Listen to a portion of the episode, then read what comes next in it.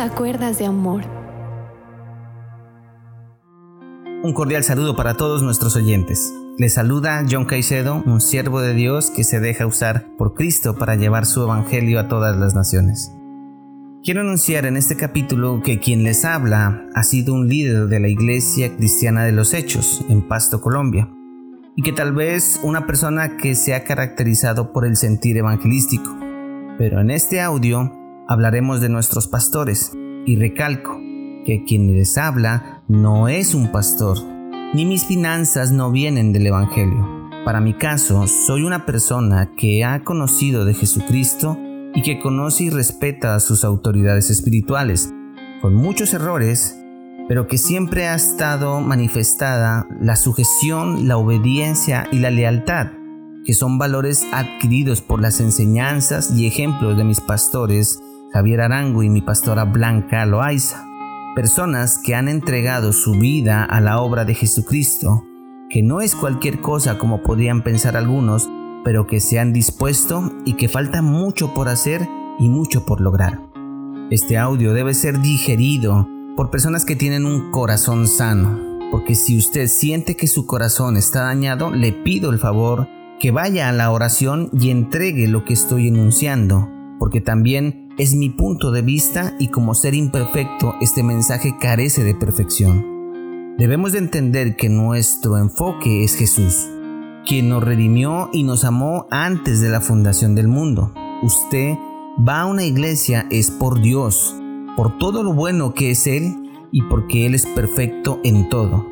Pero también, como hablamos en el audio anterior, el Señor utiliza seres imperfectos para hacer su obra y los embiste de poder y cuando una persona entra a la grey de Dios, entra a ser dirigido por personas que han sido embestidas de poder y en ella están nuestros pastores o los pastores que están en tu iglesia local.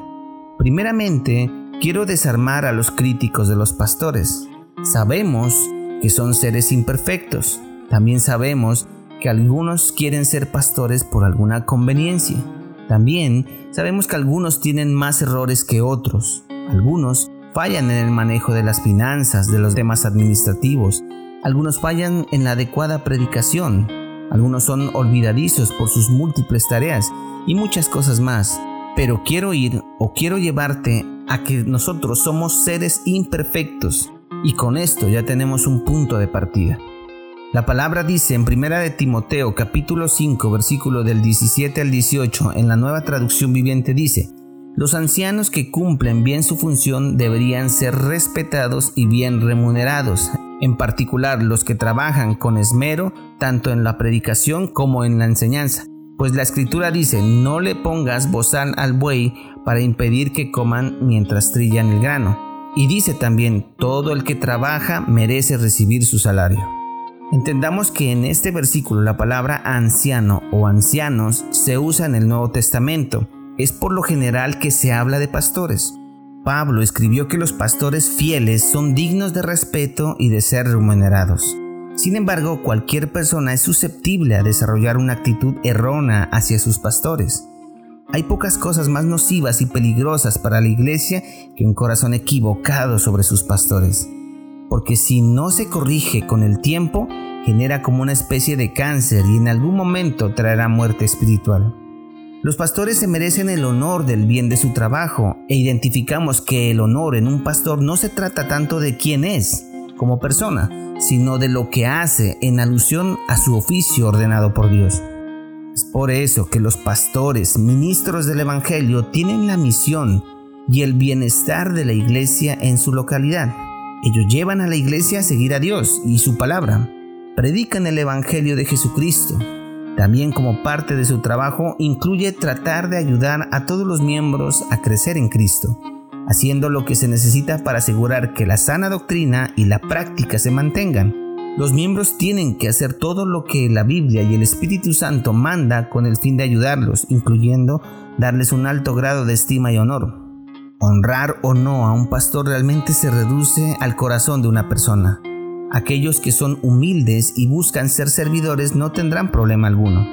La persona que se considera un miembro de la iglesia que verdaderamente ama a Dios ama también a sus pastores, como Él ama a su propia alma. Debemos luchar por nuestros pastores si alguna vez alguien se atreve a menospreciarlos.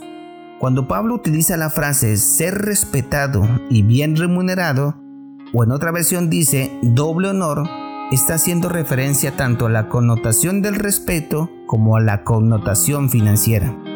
Bajo la connotación del respeto es fundamental la sujeción, la obediencia y la lealtad.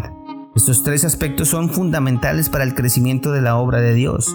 Esto demuestra que nosotros como ovejas tenemos un pastor que nos encamina por sendas de justicia. De igual forma, esto incursiona en la lealtad, no siendo murmuradores ni quejándome con otros sobre ellos o detrás de sus espaldas. La honra es una actitud del corazón. Voy a dar un ejemplo muy pequeño de los cuales tendríamos muchísimos, pero si en este caso hipotético tengo una fiesta de mi familia y he invitado a altas personas de la sociedad y también a nuestros pastores, ¿sabes cómo demuestras que los honras? Que cuando ellos llegan a, dicha fiesta se les da una buena atención, se les da el mejor puesto, se les brinda la comida y el festín de primeros antes que cualquier persona, y en las palabras se agradece su asistencia y se les da honor. Este pequeño ejemplo indica el valor que tienen ellos para una familia. Y sobre la otra connotación, sabemos que el dinero siempre es un tema sensible, que divide, y que si el Dios dinero está en el corazón, siempre habrá juicio. Por eso debemos ver lo que Pablo definitivamente no quiere decir. Pablo no está diciendo que el dinero es lo más importante. Pablo no está diciendo que los ministros trabajen por dinero. Pablo no está diciendo que debemos buscar las riquezas materiales. Lo que sí Pablo está diciendo es que una forma en la que la iglesia honra a aquellos que le sirven es preocupándose por su tranquilidad y estabilidad económica. Pablo de hecho le está escribiendo a Timoteo para que él enseñe esto al resto de la iglesia. Muchas personas aún dentro de la iglesia no tienen una noción real de todo lo que un pastor tiene que aprender, estudiar, trabajar y seguir estudiando para llegar a ser pastor. Tomemos un ejemplo, una persona que ha estudiado medicina les puedo decir de una forma externa que el pastorado es quizás mucho más complicado en muchos aspectos que la vocación médica.